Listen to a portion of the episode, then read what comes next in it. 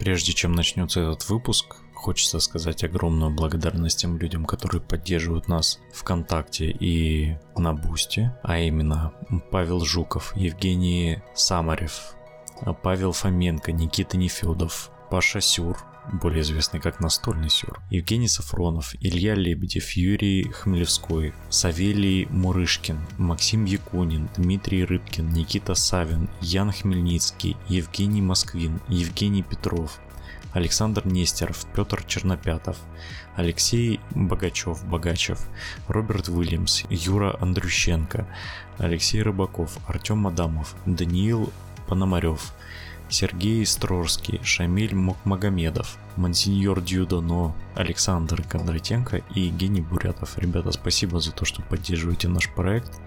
Он бы не смог существовать без вашей помощи.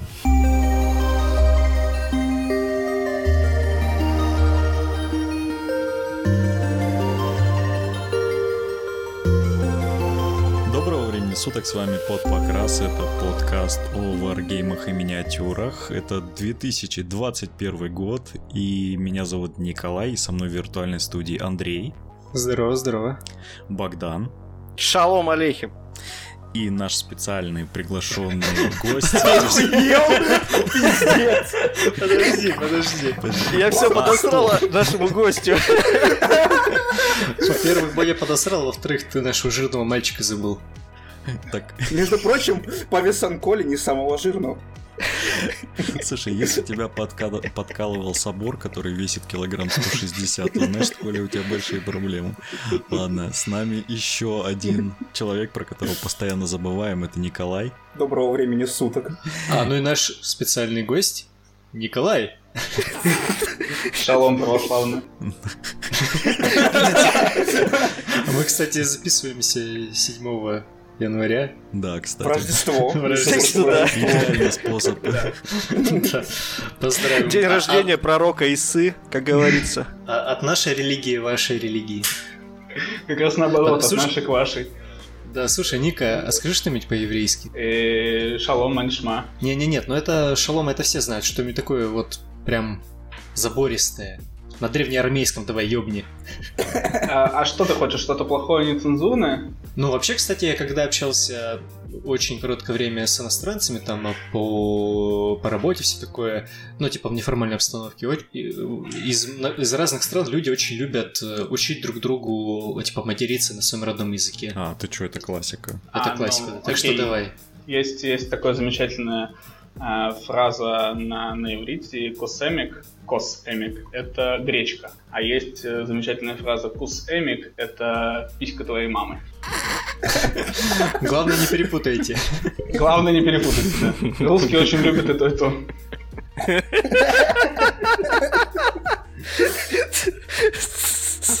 Слушай, а, есть такая фраза крутая, которую тоже классно бы перевести на иврит, а, раз уж мы все-таки подкаст про варгейм, а не про писки э, мам. А, вот. Типа, э, фраза звучит так. Сначала ты говоришь friendly play, а потом ты говоришь игнор ковра. Это так и будет. Э, на самом деле, еврейский язык, несмотря на то, что достаточно древний, во-первых, я не так его хорошо знаю, чтобы там типа как-то умничать. А во-вторых, э, за столом почти все говорят на английском, потому что английский это как второй язык здесь.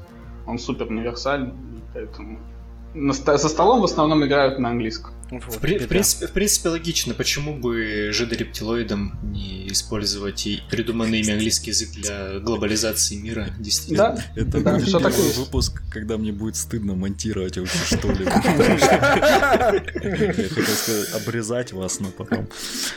А, счетчик. Подожди, счетчик шуток про обрезание, вторая шутка. А чтобы услышать первый, вам нужно запустить поддон. Да, да, первое в поддоне. Внимание, соберете все шутки про обрезание из этого выпуска, напишите в комментариях к выпуску, и типа, если угадаете, ответьте правильно, тогда... И мы выпишем Ника из Израиля. Нет, никого не будем выписывать, просто подарим вам праздничный ничего. При этом до начала записи вы активно обсуждали поедание человеческой плоти. Но это тоже считается плоть. Это, это в поддон пойдет. А, поддон. А типа же вот это правда про то, что когда об- обрезают э, все, все дела, они потом в пирог в какой-то вкладывают это дело, и кому попадется. Это, нет, это бред. Я, не, я в фильмах видел, что в альбомы как к фотографиям цепляют. Давайте еще обсудим, как кровь младенцев пьют. Ладно, вот не надо. Не знаю насчет крови младенцев, но воду у меня горячую недавно прям вот всю выпили. Вот прям на целых два дня не было воды. Со- Сочувствую тебе. Подожди, так это же Обама был, причем здесь? А вам Нет, тоже еврей, просто не все об этом знают. Просто загоревший, да? Господи, дайте, дайте мне просто закончить и сказать, что се- сегодня мы пригласили гостя, чтобы согреть вашу холодную зиму и поговорить с человеком, который живет в Израиле, в солнечном Израиле, и который расскажет нам о том, как играют в варгеймы там. Знаешь, я бы не сказал, что у нас очень холодно, потому что у нас сколько там, плюс 5, плюс 6. Вчера- У меня плюс Вчера было 11. вообще плюс 15, я прям запарился. Я просто из дома не выходил и не могу сказать. Просто нас А, в основном сейчас слушают- конкретно, сейчас конкретно на улице плюс 14. нас плюс 25, все цветет. Засранцы. Просто нас в основном слушают, судя по всему, в Питере и в Москве, поэтому нацеливаемся на эту аудиторию. Кому надо пожаловаться, кому надо пожаловаться, чтобы нам, нам персональный кусок Палестины отодрали, чтобы мы там жить могли? Главное, этот враждебных соседей оставьте у себя там. Остальное... Так, Прис- какие враждебные соседи? Я не видел ни одного враждебного соседа. Господи, какой прекрасный выпуск о варгеймах, просто не могу. Зачем вы все здесь собрались сегодня? Так, давай, давай, давай, давай, так, давай с самого начала, давай с самого начала. Николай, расскажи, э, во-первых, э, ты в Израиле живешь, я так понимаю, не всю жизнь. Нет, я живу далеко не всю жизнь. Я могу вам рассказать, э, есть два варианта истории, я готовился. Первый Давай, давай. э, подлиннее, но покороче, а вторая короткая, но с деталями. Какой вам больше нравится? Нам, пожалуйста, да, нам, пожалуйста, обрезанный вариант. Это третья шутка про обрезание. Надо делать вот так вот. прошу. Э, ну, я переехал в Израиль совсем недавно. э, в апреле будет три года, как мы с женой репатриировались. Э, я этнический еврей, как оказалось, э, и могу, имею право на, репатриацию. Собственно, мы этим правом воспользовались и переехали сюда. Э, Подожди, подожди, вопрос сходу. А это для тебя было новостью? Типа, в какой-то момент приехала такая праздничная посылка, перевязанная бантиком, в которой написано «Вы евреи, мы приглашаем вас на место на Нет, наше Люди новое специально место жительства». генетический, генетический анализ делают. О, себе не, никакого генетического анализа. Я доказываю это через всякие ЗАГСы и доказываю, что у меня там бабушка еврейка. И это не было новостью для меня, но вопрос о репатриации и переезде вообще из России, он особо никогда не поднимался. То есть э, это, ну не то, что прям спонтанное решение, я достаточно долго к этому шел, но, но все еще. Там, в 18 лет я об этом не сильно задумывался. Переехал я не так давно, три года назад, почти что в апреле будет. И, а в варгеймах я еще меньше. В варгеймах я с э, сентября 2019 года. О, так ты совсем молодой в этом деле. Да, я совсем молодой и юный. Собственно, когда-то давно, э, ну, я родился и вырос в Москве, и когда-то давно мы с папой делали солдатиков, он увлекался стендовым моделизмом. Но потом он как-то на это дело подзабросил, и я тоже, собственно, подзабросил. И дальше с 18 лет я работаю на, на кухне. Я, у меня высшее образование поварское, и я, собственно, всю жизнь сознательно работал поваром, э, достиг каких-то результатов, даже где-то получился, поработал с мишленовскими поварами. А потом у меня случилось, как оказалось, э, есть такое умное слово, э, профессиональное выгорание. Ну и мне надо было, у меня были определенные хобби в Москве, когда я переехал, у меня освободилось время под них, и приехал друг, а, кстати, у него сегодня он из Питера, у него сегодня день рождения, так что Леша, с днем рождения. Я понимаю, что выпуск С будет днем не сегодня. рождения. С днем рождения, Илюша. С Ну днем вот, рождения, Леша. он приехал. тебя не знаем, но с днем рождения. Приехал, показал, э, говорит, смотри, крутые миньки, давай вместе красить, клеить. Я не очень понимаю, на что он рассчитывал, при условии, что он живет в Питере, я в Израиле. Э, Но я заинтересовался, э, купил Варха... Ну, началось все с Вархаммера. Мне кажется, это стандартно у всех начинается с Вархаммера. Каш- кошерненько, кошерненько.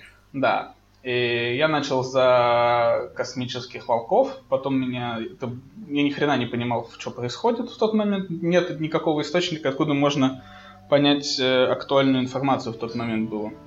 Ну, или я не нашел его просто. Леша в итоге уехал через там две недели после того, как побыл у меня на дне рождения, и оставил меня с этими миньками. Слушай, вот, вот, вот говнюк просто уехал через две недели, а Вархаммер-то остался. Да, через, через два месяца он написал, что он типа все, все продает свои минки, ему надоело, он типа у него нет времени. Вот так все и начинается, да? Да, я стал искать, искать какой-то комьюнити здесь. Эм, мой иврит на тот момент был совсем слабый, и я вот так вот сходу найти какой-то комьюнити не смог. А, я нашел небольшой комьюнити ДНДшников и настольщиков, которые говорили на русском, и вот один из них, а, он, а, мы с ним потом сдружились, он активно пропагандировал Ваху, но в основном Team. Он настолько был фанат этой истории, что он дома у себя устраивал игрища, у него, по-моему, были все армии, которые есть. И он давал тебе армию, ты приходил, он тебе говорил, какие кубики кидать. Ты кидал кубики и был от этого счастлив.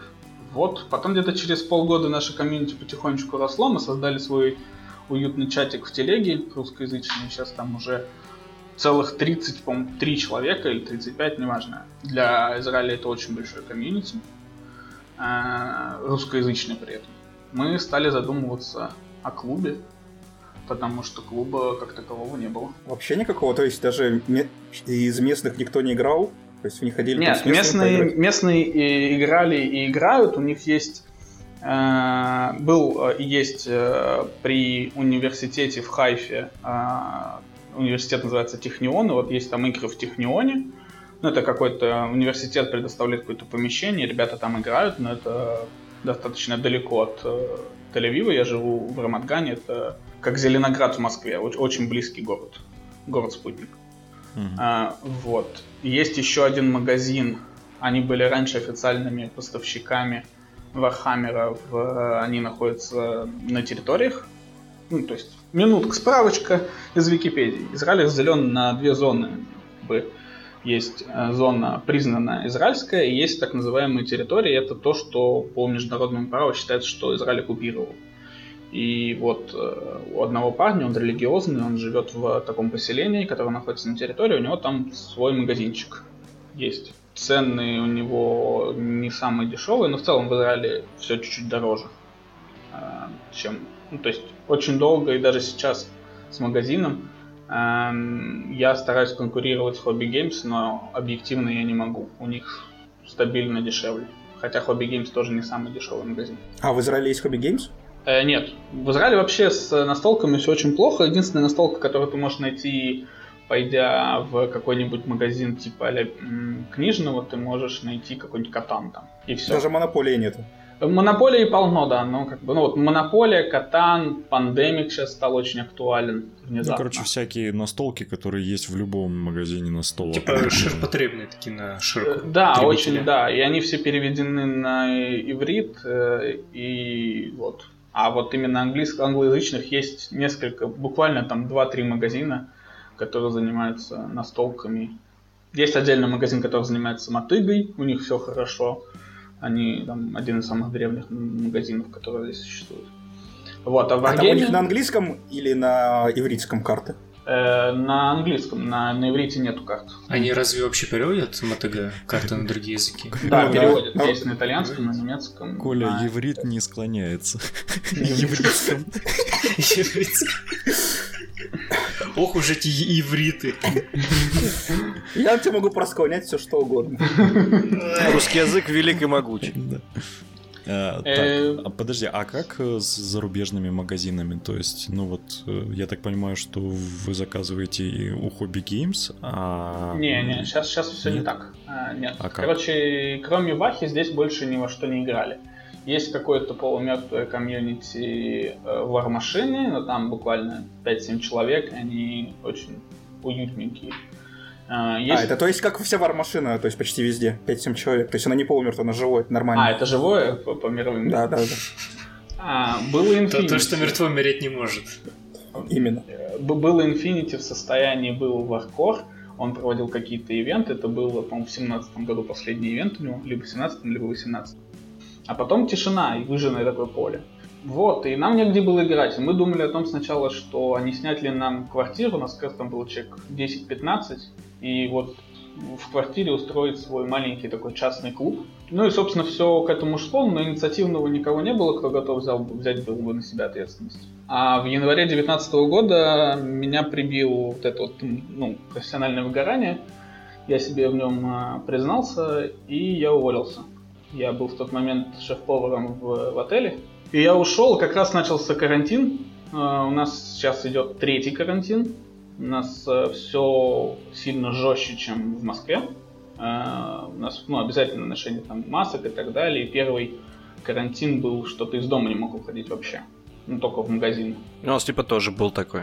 Не, у них там гораздо жестче. У меня были как раз друзья, которые в этом году вернулись из Израиля, и они там, они такие работали типа разнорабочими, просто путешественники. И вот они как раз-таки были в Израиле, когда накрыл карантин, и они рассказывали, что там прям очень жестко. То есть ты там выходишь из дома, там пару шагов делаешь, тебе уже там подходят э, господа полиционеры, милиционеры, не знаю, как они там у вас правильно называются, и э, ну, типа спрашивают, а куда вы, а что вы, а почему?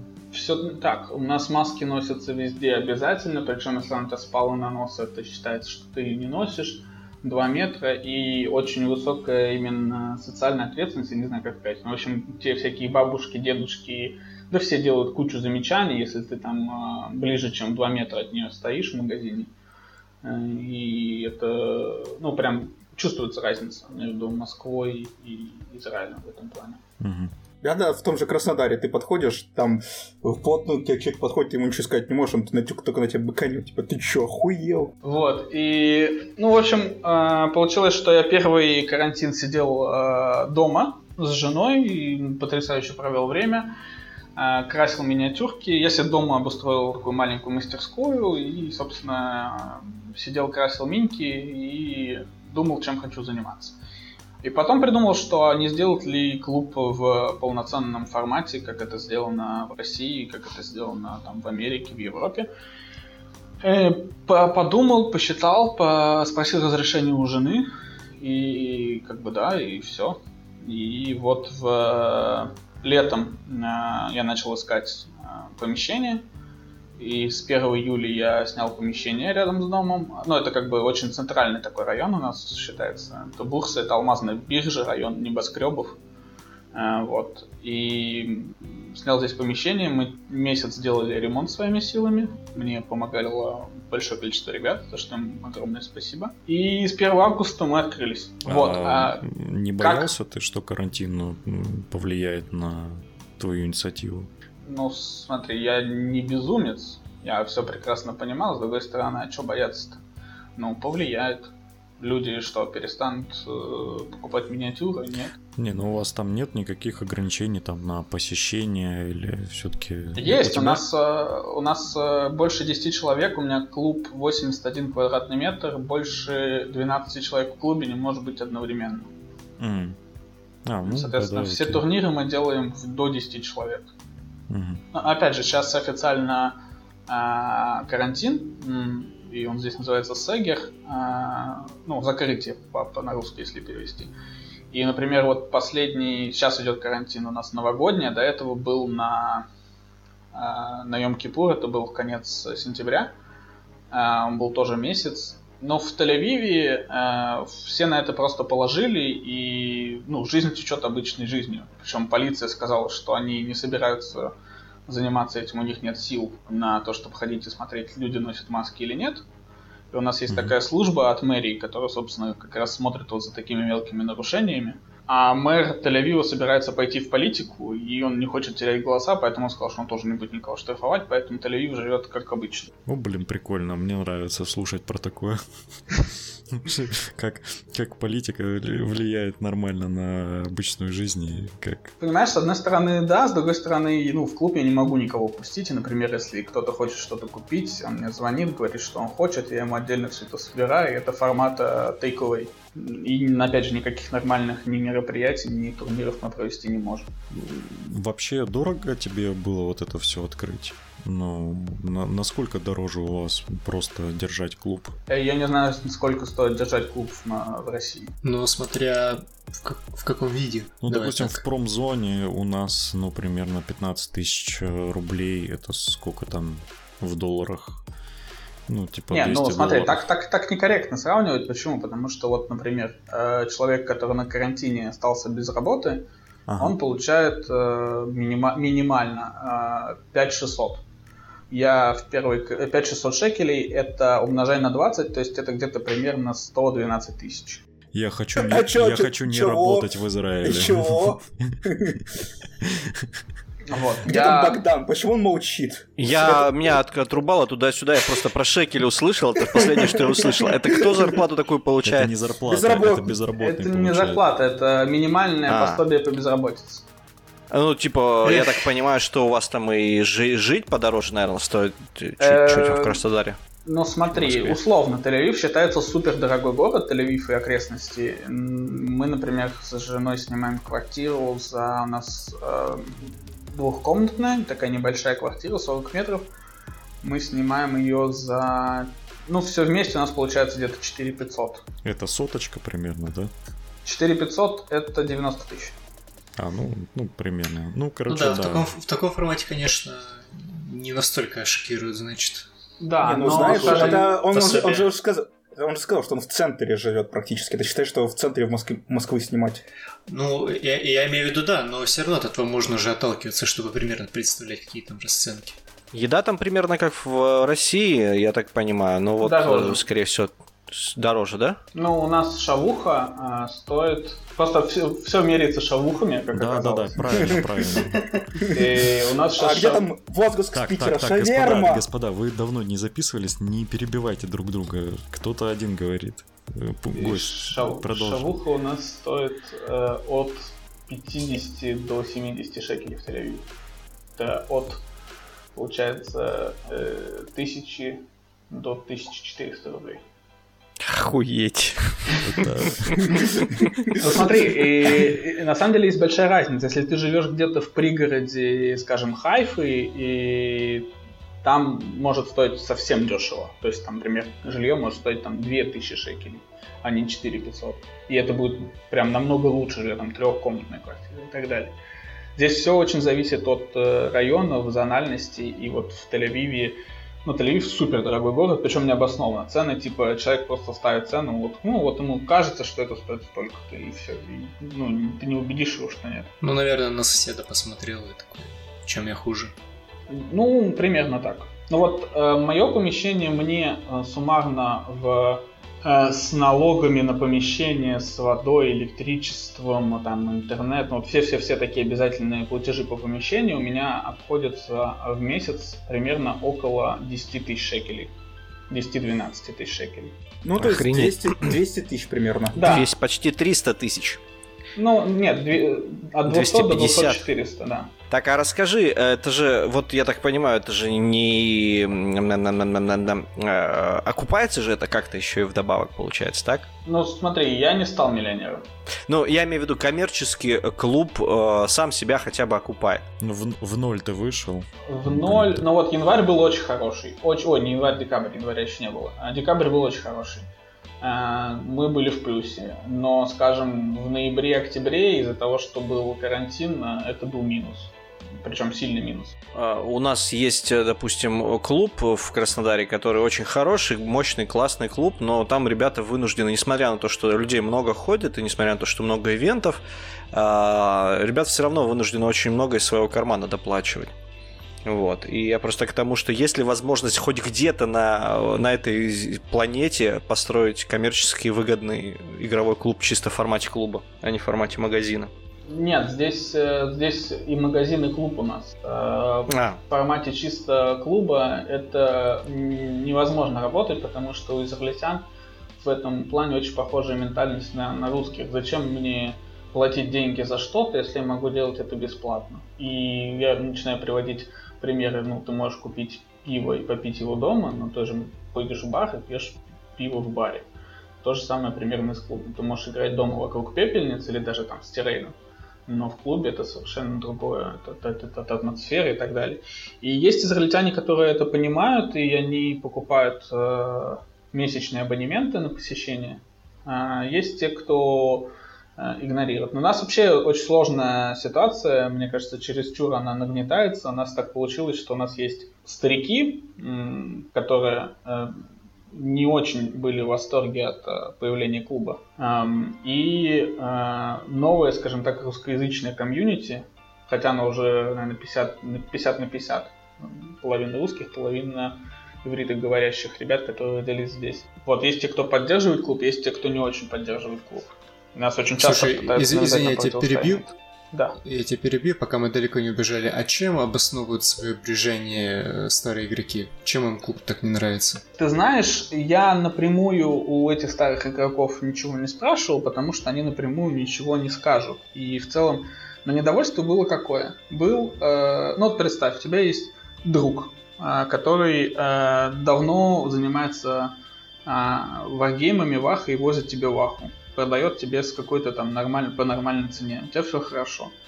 Тут появляется какой-то другой чувак, который открывает клуб, и э, так получилось, что Games Workshop, я никак к этому не причастен, абсолютно честно заявляю это, но получилось так, что ГВ заключила контракт с нами и расторгла контракт с ним. Вот.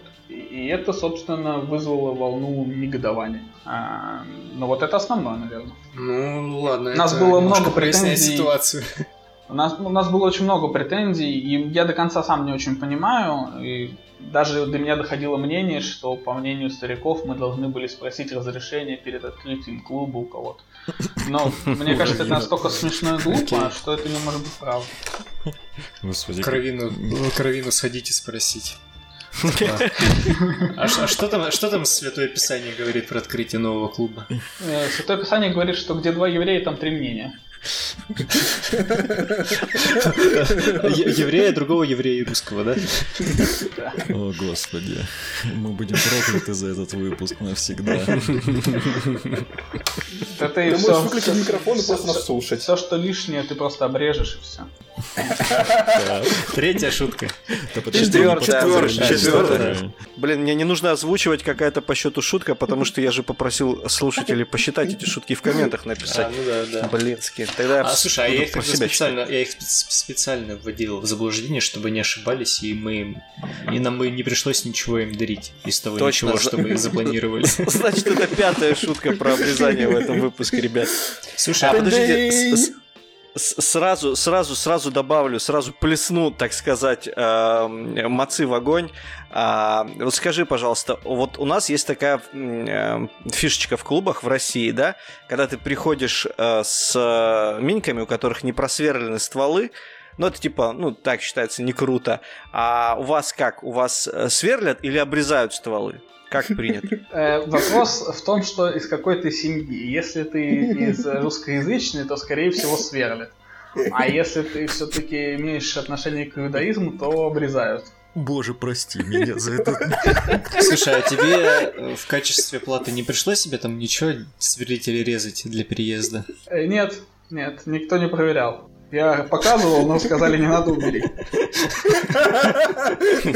Молодой человек, а идите момент, пожалуйста, из Этот момент меня беспокоил, потому что у меня жена еврейка, а, ну, вообще... Э, Ой, как удобно. Ну, ну, типа, да, это вообще не секрет был. Она Ты знал, что еврейки самые красивые женщины на земле? И типа, если ты хочешь себе красивую... Если ты себе хочешь красивую жену... Нет, нет, нет. Украинские еврейки, ты, возможно, с ними путаешь путаешь. Да, да. А, Знаменитые украинские еврейки. А, у евреек даже, даже если она, э, вот еврейка разожрется, если она потеряет над собой контроль, то она все равно останется красивой. Это вот как вот еврейки есть и грузинки есть. Грузинки мне тоже нравятся, но еврейки нравятся больше. Вот. Бодя, Бодя, скажи честно, там жена рядом сидит, да? Нет, жена в соседней комнате, я ее выгнал перед э, выпуском. Так вот, и типа вот, э, а поскольку она, поскольку,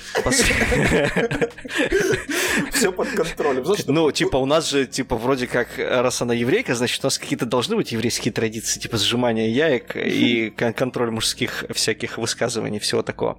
Нет, нет, это шутки, конечно же. А, у нас чисто патриархальная семья.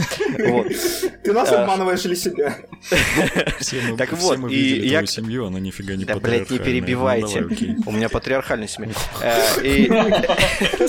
Жене это скажи. Только это, только не с колена встань тогда перед этим, как- перед этим, как говорить.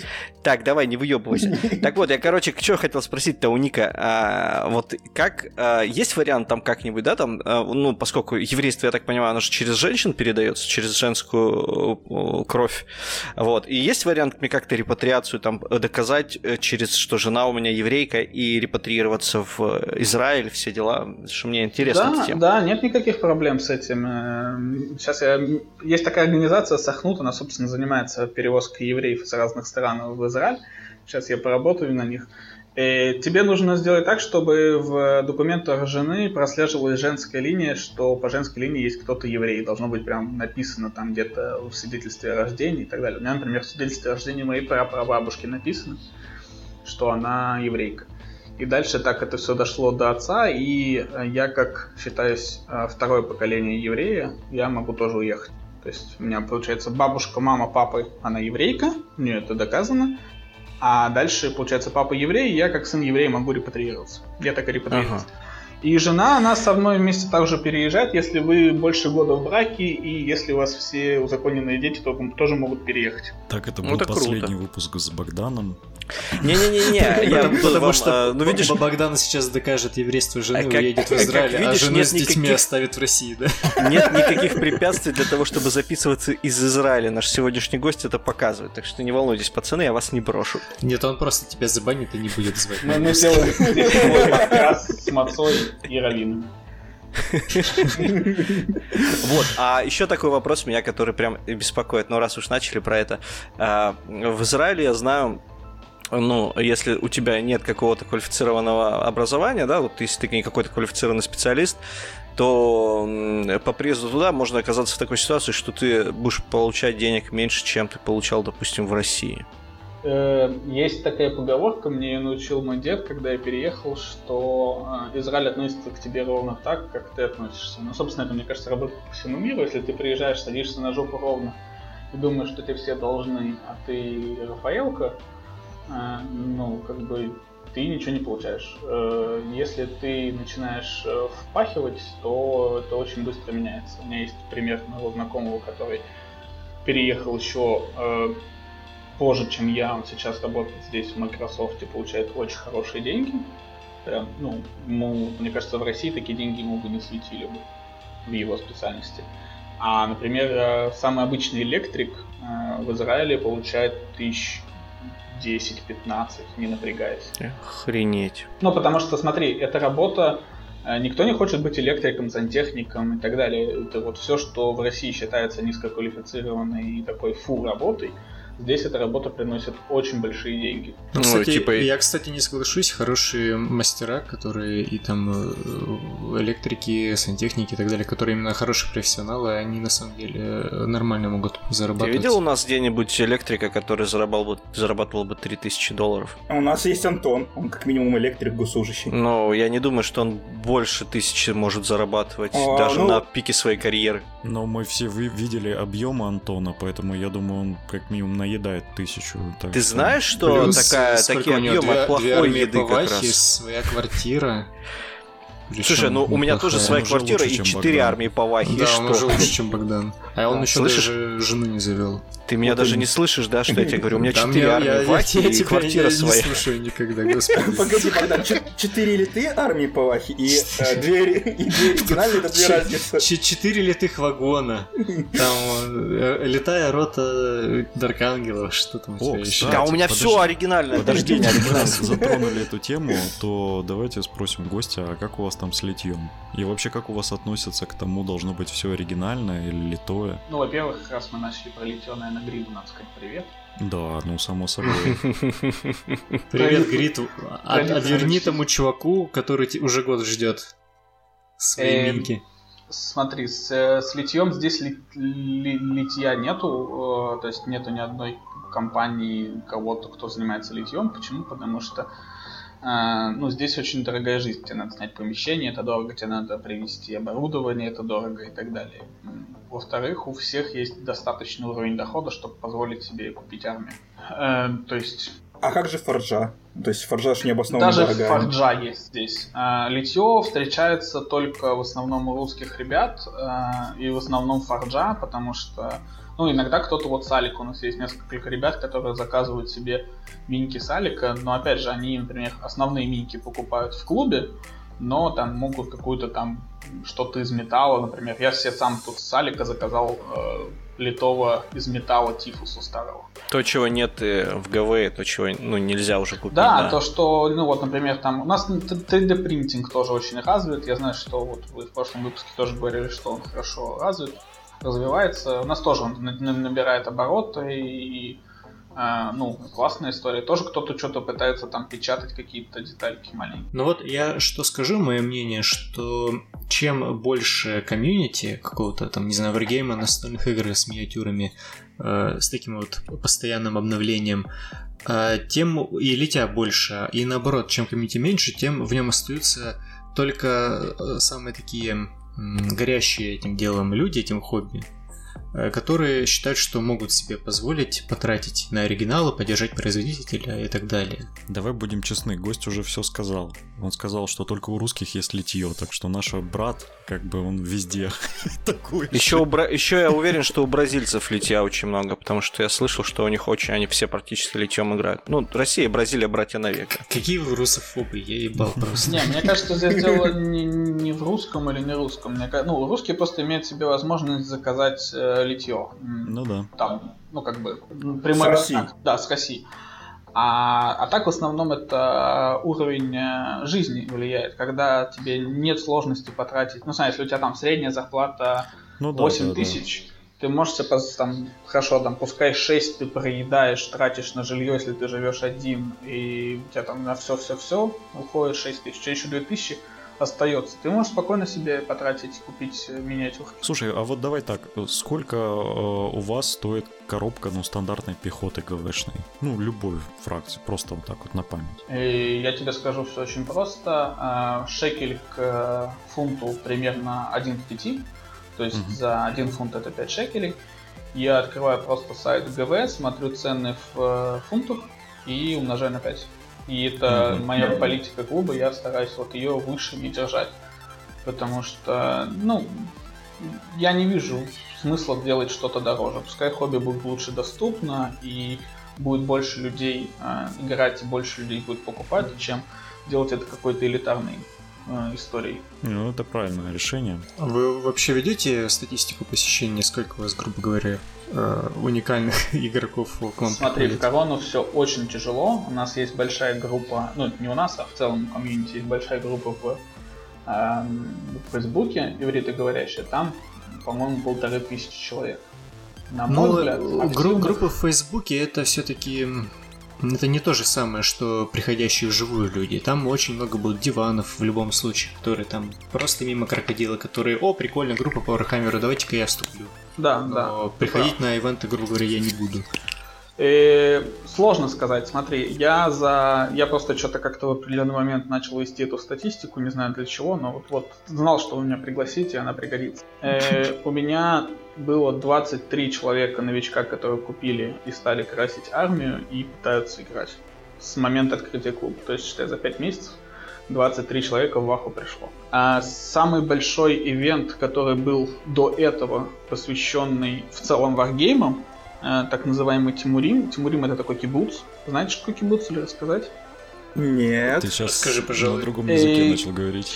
Кибуц это такое социалистическое поселение, то есть такой микрокоммунизм. Э, там живут общинно и, например, занимаются каким-то сельским хозяйством. То есть там все выращивают, я не знаю, клубнику, делают из нее варенье и продают клубничное варенье и ты приезжаешь туда, тебе дают жилье, а, машину, все-все-все, но это принадлежит кибуцу, а не тебе.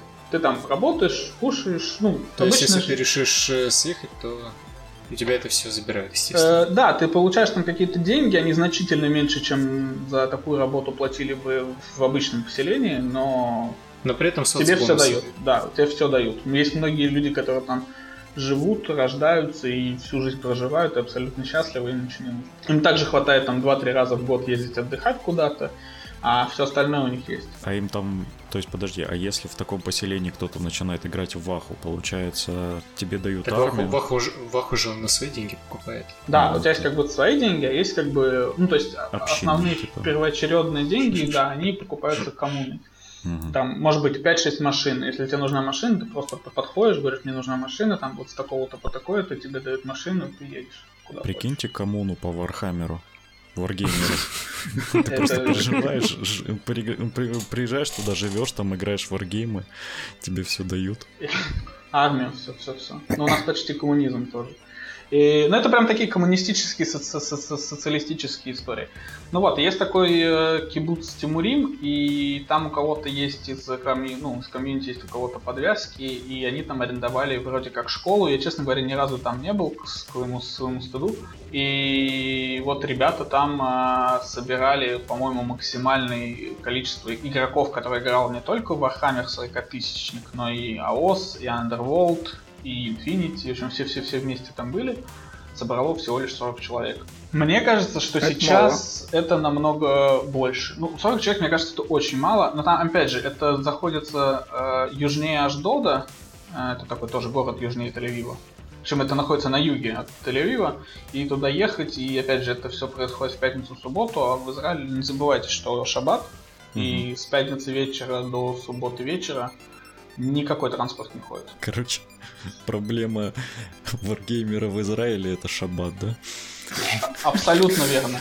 Абсолютно верно, потому что, ну вот смотри, ты, к примеру, приезжаешь в пятницу утром на турнир, поиграл, время 7 часов, тебе надо ехать домой, а тебе некуда ехать. И ты вынужден Даже вызывать такси не ходят? Не, ну А ты вынужден не вызывать запрещает такси. играть? Э, Шаббат запрещает играть, но как бы мы живем в Тель-Авиве, здесь всем наплевать. Ну, то есть как, опять же, надо, надо же понимать, что это ж, наверное, хаси- хасиды прям там жестко блюдут это все дело, а в большинстве своем, наверное, Ну, вы же там, как и хасиды- мы в России, православны. Да, хасиды это небольшая часть э, религиозной большой комьюнити. В целом, если так разделить, то мне кажется, где-то примерно 50 на 50 религиозных и нерелигиозных э, евреев живет, то есть те, кто соблюдает все там субботы и так далее. И половина это светские люди, которые не очень волнуются об этом. Блин, как прикольно. Если нас слушает кто-нибудь из э, другой страны, то пишите в личку, мы с удовольствием пригласим. Интересно просто узнать, как живет э, комьюнити за рубежом, потому что нам всегда представляется, что там только ты переступаешь границу, и там на каждом углу клуб wargamer ов с идеальным покрасом, на идеальных столах, и все себе все могут позволить. Абсолютно нет. Вот, а на самом деле там вот 30 человек играет где-то. Не, ну мы, мы пытаемся сильно развивать. Я надеюсь, что сейчас корона закончится. Где-нибудь э, летом мы сделаем большой ивент именно по Warhammer у 40 тысячнику. Потому что, по моему мнению, самый большой комьюнити здесь. И я думаю, что мы ну, человек 40-50 постараемся собрать. Но Люди опять как раз соскучаются, я думаю. Просто Э, вспоминаешь такие небольшие турнирчики, ну как небольшие, ар- которые раз ну, раньше проходили в Москве, типа командники, там собиралось человек по 60, типа там сколько... Нет, больше, больше, там, Там минимум команд под 10 100, собирал. собралось. Не-не-не, смотри, там как, 16, чё- 16 команд по 8 человек. Вот сколько там, вот, ну это максимум, я там даже был, собирался. Да. Типа А и- вот ты как, э, получается, как человек, который держит магазин, у вас э, есть какие-нибудь проблемы вообще с таможней? Потому что у нас в России явно слышен, что у всех проблемы с таможней. Да, у нас, во-первых, растаможка э, довольно неприятная. Это даже, ну, с магазинами там еще соу-соу, но даже если ты просто сам заказываешь на э, большие партии какие-то, именно не для магазина, а, то растаможка может э, много головника принести. С магазинами там, наверное, просто договоренности Ну, уже все магазин на обычно магазин. из центрального, там, из хоббиков они заказывают, допустим, а хоббики Да, да, берут да, это да, на через себя. хоббики, да. Ну, либо там какие-то челно- чел- челночные перевозки В у отдельных. ну, Отдельно, сейчас да, никаких челночных перевозок нету, сам понимаешь, корона. А, а, подожди, просто у нас еще, например, э, не все фирмы к нам возят в Россию. Вот я к чему еще хотел добавить. Что многим сейчас приходится из некоторых фирм э, заказывать э, перевалочные типа пункты, грубо говоря, э, в, дру- в других странах, которые уже будут в Россию переправлять. Ну, А смотри, напрямую, я- напрямую, например, некоторые, у некоторых фирм заказать вообще нельзя в Россию. Эй, ты пидоры, простите. Вот мы работаем э, напрямую с э, ГВ, у нас контракт, мы работаем напрямую с Corvus Belli, у нас контракт. Мы сейчас э, вроде как договорились с Артелью, посмотрим, э, Артель Ви. Мгм. И есть еще несколько предложений, просто ну там все охватить невозможно, для всего нужны деньги.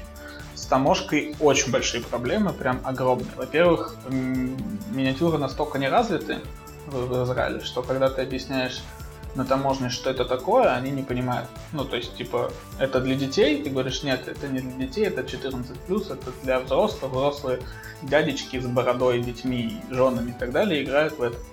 А, ну то есть это для детей. Ты начинаешь снова объяснять, что ну нет, это не для детей. И я первое время растамаживал это все через DHL и UPS. И, например, N4 мы получили перед Новым годом. Даже если я продам всю поставку N4, которая к нам пришла, она небольшая, но если я всю даже ее продам, я все еще буду в минусе. Мы за... Во-первых, она пришла только в... То есть они отправляли ее в сентябре, отправили, а раз там... Пришла она быстро, там приходит за буквально неделю, за 2-3 дня. А потом это все время стоит на таможне. Офигеть. И, собственно, вот с середины, в конце ноября я себе купил такой специальный токен. Теперь я сам себе таможенный брокер.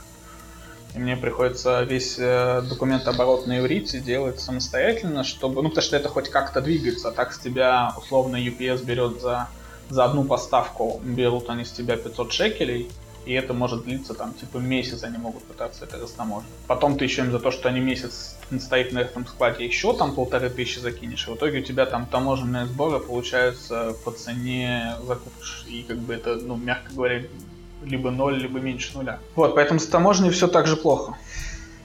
Значит, это глобальная проблема. Э, Я думаю, что это глобальная проблема, да. Я, правда, надеялся, что в России нет. Я все думал, что это проблема из-за того, что у меня нехватка языка и понимания ментальности, но нет. Это, кажется, это глобальная проблема. Потому что я тоже наслышан про всякие истории, когда таможникам объясняли, что такое миниатюры. Я не помню, кому-то присылали, кто-то с Британии у нас заказывал. Там ехал объяснительный, писал, что это такое, в общем, было. Я думаю, по-любому кто-нибудь из наших слушателей слышал такую историю и ждем ее в описании, будет интересно по почитать. Делитесь комментариями. Слушай, ну вот, э, для примера, ну, я заполняю бумагу, посылаю, что это миниатюра, мне звонит таможенник и говорит, я не понимаю, что это, ты можешь мне скинуть ссылки? И я таможеннику начинаю рассказывать, что такое варгеймы. Типа, Я, я просто Я попросил мог- тебе скинуть ссылку, не нужно меня свою секту вовлекать. Не, не, получилось именно так, что я ему ну, начал объяснять и рассказывать, что такое Wargame. Такого прикольно. Ко мне приходят проверяющие. По законодательству я должен на каждую коробку наклеить такой маленький стикер на иврите, на котором написано, что игрушку есть, ну, что это содержит мелкие детали, есть это нельзя. Офигеть. Офигеть. Э, И ко мне приходят проверяющие, которые проверяют эти наклейки. Типа, есть они или нет. И они приходят там, э, с каждой поставкой они должны прийти и посмотреть на это. Варгеймер, И купить. Варгеймер, помни, есть нельзя литники. Да. И вот один парень, э, да, он купил э, другу в подарок э, себе миниатюрки. Ну, то есть не себе, а А другу. друг- съел и умер, да? Ну, во- вот такая вот такая история, да. Не, с таможней очень большие проблемы, очень сложности. Я надеюсь, что это одна из основных задач в 2021 году максимально быстро разобраться с этим. Это решить вопросы с таможней, чтобы хотя бы таможня не занимала больше недели. Но вот у тебя сейчас больше недели, я так понял, и не занимает, когда ты сам перешел на бумаге, да? Э, еще пока занимает, э, еще пока все сложно. Вот я с 25 декабря у меня посылка. Мы тут решили э, организовать кампейн по Некромунде. Спасибо Паше Стюпу за это. Боже И- мой, Паша. Вон, я смотрю, Что он ты везде делаешь? все мозги Остановись. промыл, да. Вот. Ну, у нас такая коллективчик интересный, прикольный собрался. Все русские, но мы изначально планировали, что мы попробуем это сделать сначала среди русского комьюнити, а потом уже ну, более расширить это, если надо будет. И вот нас 10 человек, несколько ребят заказала банда, и вот это очень обламывает. Мы 25 числа э, это все было там заказано, оплачено в стране, и вот с того времени я все еще занимаюсь этим. Э, пока там есть определенный просвет, но пока я не получу это в клуб, э, можно сказать, что этого еще ничего движения нет. А один парень, э, у ГВ не было, по-моему, банды Голиафов, он заказал ее с Амазона. Она к нему пришла через три дня. И после этого ты как бы, ну, там как бы, ну да, там чуть-чуть дороже получилось у него, чем в клубе, но это не такие там, ну, грубо говоря, там на 5 шекелей дороже. Вот и все. И это, конечно, Слушай, очень сильно обламывает. Слушай, а я пропустил как-то. Ты же э, как именно магазин не оформлен, да? Получается. Оформлен? Нет. Э, оформлен, э, да? Да, я когда открыл этот, я сделал себе а, а, ИП. Ну, сейчас я уже должен перейти на следующий уровень ИП. Здесь есть несколько уровней ИП, они типа разные э, налогообложения подразумевают. И вот э, следующий уровень ИП, это говорит о том, что мы превысили оборот 100 тысяч за прошлый год. То есть вот у нас в прошлом году было чуть больше, чем 100 тысяч. То есть за 5 месяцев, ну вот можете посчитать 100 тысяч. Это... Слушай, и неужели то, что у тебя контракт есть с поставщиком, что ты вот оформил как ИП полноценно, неужели это вообще никак не помогает? с таможней? Здесь э, не особо это помогает, потому что самое сложное это объяснить им, а, сейчас, ну, две вещи сложные. Первое, это если ты попадаешь на нового таможенника, который не знает, что это, объяснить, что это такое. Второе, это а, есть такая специальная система, типа а как госуслуги, только вот для таможни, налогов и так далее. И она постоянно глючит. То есть она очень часто может... Я... У меня часто есть время делать это ночью, я сажусь делать ночью, а ночью все, все, все не работает. А ну, Почему-то по шабатам это плохо работает очень. Ну, правильно, отдыхать надо. Какой, какая работа. Вот эта система, и поэтому... Ну, сейчас, сейчас мне стало намного проще, опять же, потому что мир не бездробных людей, я нашел несколько ребят с таможни, несколько ребят из... Есть такая организация, э, это Министерство стандартов Израиля, они должны как раз вот проверять, и, собственно, они должны разрешить ввоз главная проблема не в самой таможне, а в том, что мне нужно разрешение на ввоз, и я получаю с помощью вот этого э, органа, который называется Институт стандартов. И я удивлен был, потому что мне не так часто, но приходилось сталкиваться с чиновниками на работе в России, и ты от них ждешь какой-то подлянки. Либо что-то надо денег дать, либо какой-то подлость. А здесь люди абсолютно безвозмездно а, тебе помогают и разбираются. То есть, например, сегодня с утра мне звонила русскоязычная девочка из таможни и объясняла, что я там где-то допустил ошибку, мне ее надо исправить, и тогда таможня пропустит это все. Хотя, как бы, ну, никто был не обязан. Она написала в комментариях на иврите, и все, и ну, дальше ее работа закончена, можно было бы сказать. В общем, так у тебя есть плюс, есть минус. У тебя путь только один, это подсаживать таможню на варгеймы и все будет хорошо. Да. Путь уже начался, так сказать. Слушай, ну вообще возникает совершенно иное ощущение от происходящего. Ну, то есть, вот ты рассказываешь все эти истории, и а, ну, я, я всегда воспринимал Израиль как некое, знаешь, ну, все-таки продвинутое государство, передовое, и типа, что там вот эти всякие штуки, типа варгеймов, они должны быть, ну, прям на высоком уровне, и, ну, и как в Европе, там, я не знаю, как в США в том же. Вот. А оказывается, ну, по, по твоим рассказам, что это что-то типа там сродни какой-нибудь нашей там Ростовской области, и типа, блин, там про это никто ничего не знает, и играет очень неохотно. Это как бы, блин, очень интересный опыт. Да, на самом деле Израиль страна супер контрастов. Одна из вещей, с которых я столкнулся, когда э, стал этим всем заниматься здесь, э, тоже когда стал оформлять это все еще через UPS и DHL, они у меня спрашивали факс типа номер факса. Я такой, чего, какой нахер факс? Вы в каком веке живете? Такие, ну, мы вам документы будем отправлять. Слушай, я тебе, я тебе скажу, в Великобритании, по-моему, до сих пор э, очень распространено обращение за какими-то там бумажками э, юридическими по телефону и переслание чеков и документов через почту в конвертах. Ну, в общем, здесь вот э, факс меня выбил. А так, э, да, страна, э, ну, нельзя сказать, что она прям отсталая. Есть очень много крутых э, не, мы ребят, не говорим, которые... что отсталая, мы говорим о том, что удивительно, что наоборот э, развитая страна, но при этом, допустим, варгеймы, о варгеймах знают примерно столько же, сколько у нас, ну, Э, слушай, насчет развитости Израиля, э, это очень двояко. В каких-то моментах мы там супер стартап нация и там придумываем вообще все, что можно было придумать, придумано евреями. А с другой стороны, когда мы приехали два года назад, а здесь э, люди никак, ну, не понимали, что такое оплата бесконтактными картами. Сейчас это стало появляться, но вот два года назад э, мы с другом пошли в магазинчик, купили э, неважно, что мы купили, и он пытался оплатить часами, и на него смотрели как на идиота. Типа, часами что? Может быть, ты еще нос приложи сюда. А сейчас это все меняется, да. И то же самое с варгеймами. Я знаю историю о том, что там какое-то время назад на, в Тимуриме ребята играли не то что без визивига, там орки были без, без рук. Руки просто валялись на базах. Типа. Ну вот он типа с этим.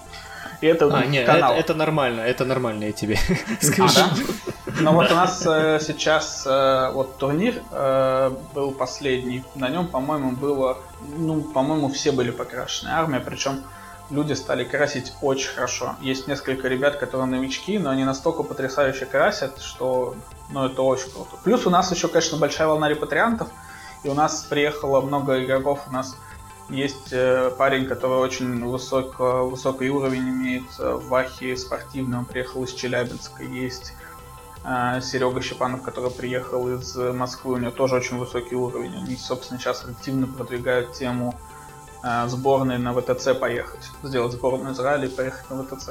Э, так что мы прям активными шагами это все супер развиваем. Опять же, вот сегодня я тут с вами, а завтра у меня вроде как в телек пригласили нас. Вас, вас в телек прям приглашали? На местное, на местное ТВ, типа? Ну, типа какой-то маленький репортажик, но это пока все еще мы обговариваем это, но вроде будет маленький какой-то репортажик, который покажут там в новостях о том, как э, вот, что есть такое хобби, что вот э, мы бедные русские репатрианты и привезли, и это так классно, круто и так далее. Сразу это привезли. Да, да. Как всегда, Блин, ты, так, ты так удивленно спросил, как будто у нас кринжовых репортажей про варгеймы не делали никогда. Он даже он, с нашими участни... участием. Я, да. я знаю, я поэтому не удивился, что ты так удивился. Да я не удивился, то что, ну я просто. Да удивился. Ну ладно, да, удивился. Типа, как, как это, как это людей зовут варгеймы показывать? Ну... Я помню, как звали Никиту с его всратыми тираном Улья, у которого крылья отваливались, который обмазан просто каким-то говном был. Я, я до сих пор помню его этот вырезанное лицо. С экрана. Эм, так что мы активно, активно развиваемся. Я до сих пор помню, как там, по-моему, Еве что-то сломал, э, репортер сломал. Да, б- да, было, да, да, да, да. А потом что-то сломали репортеры, да? Ладно, давайте, я, я думаю, на этой прекрасной ноте будем завершаться. Нет, давай на чем-то а, другом, не будем заканчивать на Еве. Не, я не на Еве. Я о том, что ты сказал, что у них все развивается и все будет хорошо.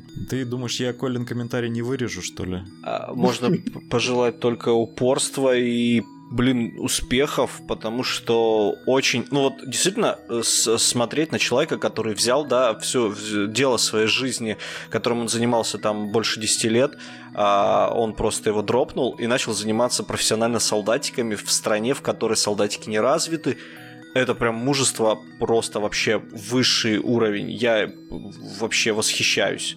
Скажи, и что желаю... больше всего поразило, Богдан, я тебя немножко перебью. Конечно, давай. Это то, что вот было момент начали. Я спросил разрешение у жены, он мне сказал, да. После этого ну, это еврейские традиции. Ты обязательно должен проконтр... проконтролировать, что все члены семьи, остальные тоже с тобой согласны. Это нормально вообще. Интересоваться у людей тем, что ты будешь делать, э, и спрашивать их мнение. Это нормально. Коля, когда-нибудь ты Но... Ну, поймешь в старости. Мы верим. Нет, тут смотри, тут еще важный вопрос, потому что, ну, я очевидно понимал, что открытие в корону, скорее всего, я просяду по деньгам и какому-то финансовому достатку. Mm-hmm. И поскольку от моей зарплаты, ну, у меня жена тоже работает, и она уже тогда получала больше, чем я. Сейчас она и глобально, ну, супер больше, чем я получаю. Но я все равно посчитал нужным и необходимым с ней э, поставить ее в известность, скажем так. Вот. А у нее была мечта номер один, это выгнать меня из двухкомнатной квартиры с моей мастерской, потому что я просто одну комнату оккупировал, я в какой-то момент просто перенес кровать в, в, в салон, ну, типа, в, в общую гостиную, у нас, типа, кухня с, совмещенная с гостиной. Я туда перенес э, кровать, э, и из комнаты сделал полностью всю мастерскую. И она мечтала о том, чтобы избавиться от меня с моей мастерской. Забавно звучит, конечно, да. Вот, и теперь у меня там гардеробная. Это был на самом деле хитрый план. Да, я, я уверен, что это хитрые еврейские женщины, они такие. А, Будем завершаться. Я опять же скажу... Блин, мы ж Доном не сказали спасибо. Ладно, я вначале запишу, отдельно вставлю. А, Прирольчик. Да, э, но э, важно сказать, что действительно предложение о том, что если вы живете в другой стране, просто вот так вот интересно позвать, приходите, мы вообще с удовольствием. У нас, судя по статистике, есть люди, которые из-за рубежа нас э, слушают, поэтому было бы интересно узнать, как комьюнити в других странах вообще. Либо, либо есть, если у вас есть знакомые, которые говорят на английском, я, в принципе, теоретически могу пошпрехать, там, поперевести, можно будет что-то придумать. Потом вырезать все это задолбаюсь. Нормально будет, что ты. Так ты научишься уже обретать будешь. Да, я потом, уеду в Израиль и буду обрезанием заниматься профессионально. Это, это знаешь, как в Англии были профессиональные палачи, которые не сидели на одном месте, они колесили по стране, и, и потому что, ну, не часто приходилось там уже в поздние там в- в времена, там типа 17-18 век, по-моему, или даже 19 не нужен был постоянный палач, потому что мало было смертных казней, поэтому такие фрилансеры были, которые колесили по стране и проводили приговор в действии. И Коля будет таким же человеком, только с ножницами, скажем так. Профессиональный обрезатель. С бокорезами от цитадели. Да, да. Кстати, ими, по идее, должно быть удобно. Ну, ты расскажешь потом.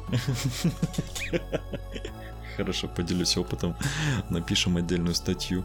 Ладно, парни, было приятно вас услышать после новогодних-то праздников. Богдан, ты, Ты что что-нибудь ты, скажешь? чё ты, Во ты время гонишь? этого- Вы же потом играли, пусть там еще вместе во что-то. Это... Да, Коля, Коля, Коля там вообще забился и молчал, и ничем не говорил. И он на второй день его поймал, с ним немного перекинулся парой фраз, и все. Ну а Мешка, что ты хотела? Я третье место занял. А, о, турнире, а, э, это вот, вот, вот всем нашим слушателям внимание, да, мы такие... занял на турнире. Он, чтобы вы знали, он а, во второй день с половины второй игры Блять, да ушел. как вы заебали меня перебивать? Вы сегодня целый день меня перебиваете. Я вообще не могу слова сказать. Да и слава богу. Что ты можешь, что ты можешь интересного рассказать? Я говорю, что э, очень крутой момент. Вот вы нас слушаете, типа мы такие все постоянно болтаем, ра- рассказываем всякие вещи, а вот ИРЛ встречаемся и такие, и такие типа грустные, печальные, и молчим все время, потому что ИРЛ мы омешки, и типа все-таки варгеймеры же. Что ты рассказываешь сказки?